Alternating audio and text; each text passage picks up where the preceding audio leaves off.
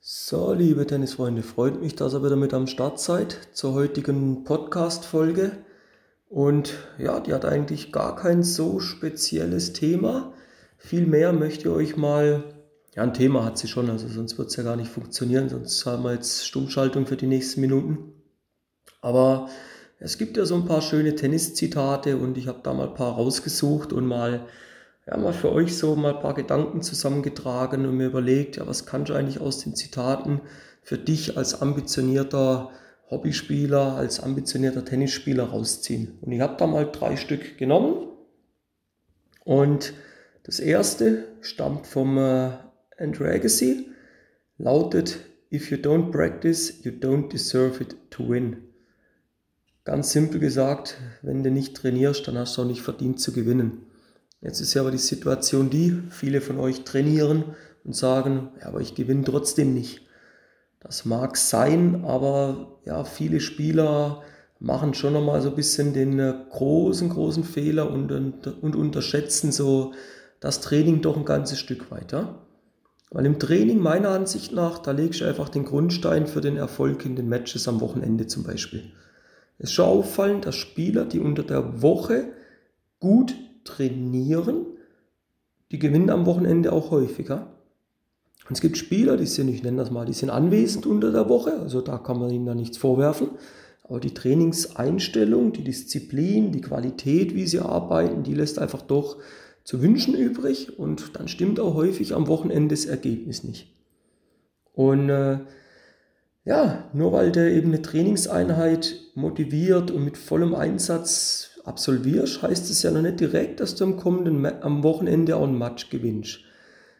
Vielmehr ist eigentlich so, dass du dahin kommen musst, dass du in deinen Trainingseinheiten an deine Grenzen gehst. Weil stell dir mal vor, neben dem Trainingsplatz, also Platz nebendran, trainiert dein Gegner.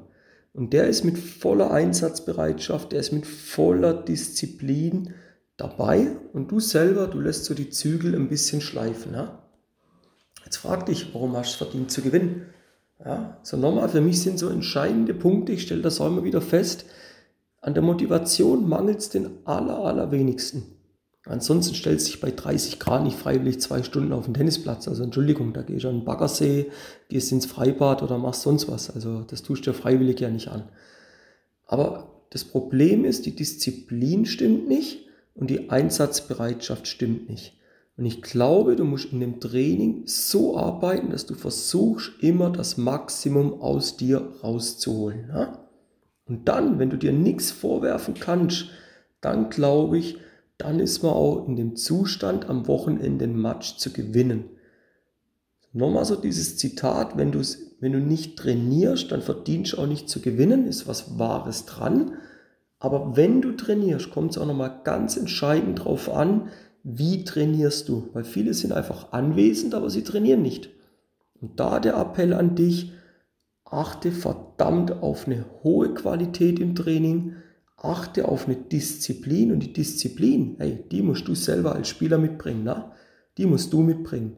Dazu gehört für mich, du hörst zu, wenn was erklärt wird. Du bist bereit, Gas zu geben in den Trainings. Du bist vor dem Training rechtzeitig da. Du wärmst dich auf. Also wenn ich sehe, dass ein Spieler oder eine Spielerin ja, fünf Minuten vor Trainingsbeginn dann mal langsam mal ja, auf der Anlage erscheint, dann frage ich mich schon, wo ist da die Disziplin? Also die ist in meinen Augen nicht vorhanden und da kannst du dann auch nicht erwarten, dass da eine hohe Trainingsqualität gegeben wird. Ein zweites interessantes Zitat ist von Bobby Jones. Ich verliere nie, entweder gewinne ich oder ich lerne. Und das ist mal, ja, das ist so, das sollten sich viele, gerade jüngere Spieler mal zu Herzen nehmen oder auch ältere, wo so den Über-Ehrgeiz noch haben. Für viele bricht eine Welt zusammen, wenn ein Match verloren geht. Ja? Aber jetzt sind wir noch mal ganz ehrlich, das ist ein Spiel. Hey, wie oft haben wir schon Spiele verloren? Nehmen wir Monopoly, wie viele Runden hast du da schon verloren? Wie viel hast du gewonnen? Also ich kann das gar nicht sehen, wie oft ich das verloren habe, aber ich lebe immer noch. Also so schlimm kann das dann nicht gewesen sein. Und mal ganz entscheidend, hast du dir mal Gedanken gemacht, was du aus einer Niederlage eigentlich mitnehmen kannst?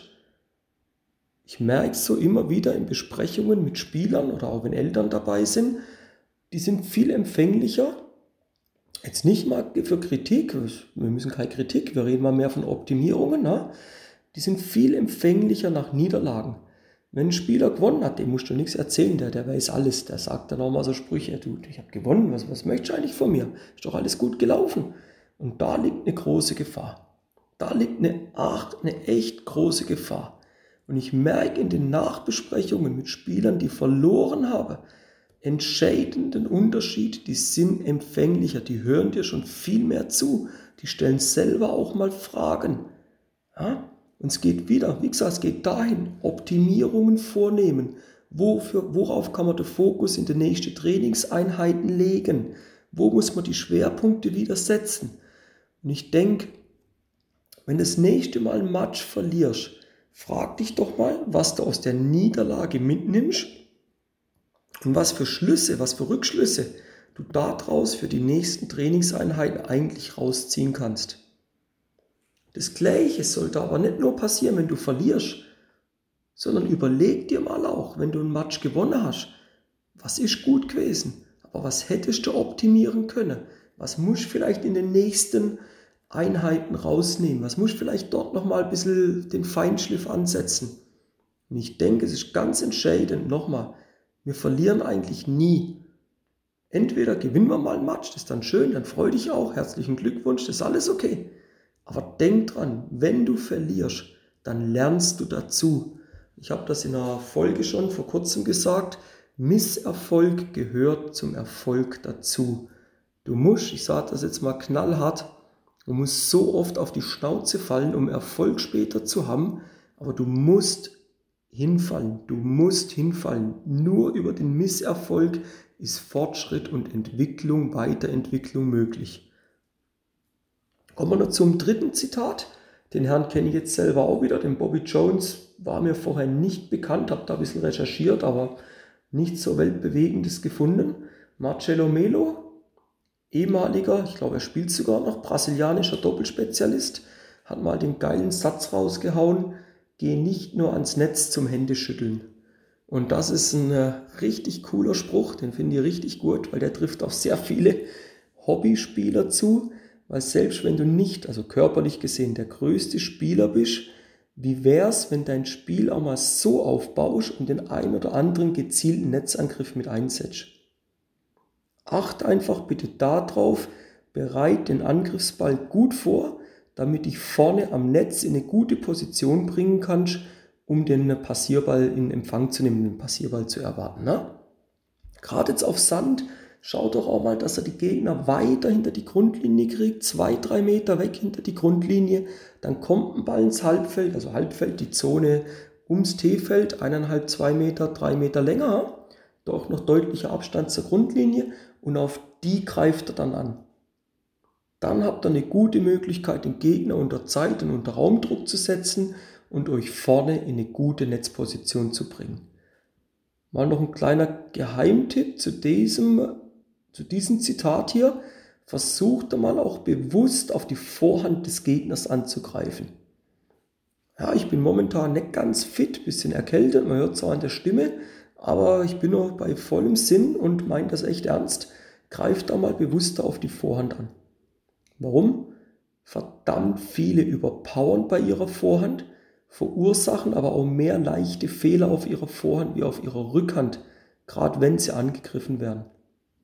Ein weiterer Vorteil ist, der ein oder andere Netzangriff einzubauen und du kannst den, Rhythmus vom Gegner wunderbar brechen.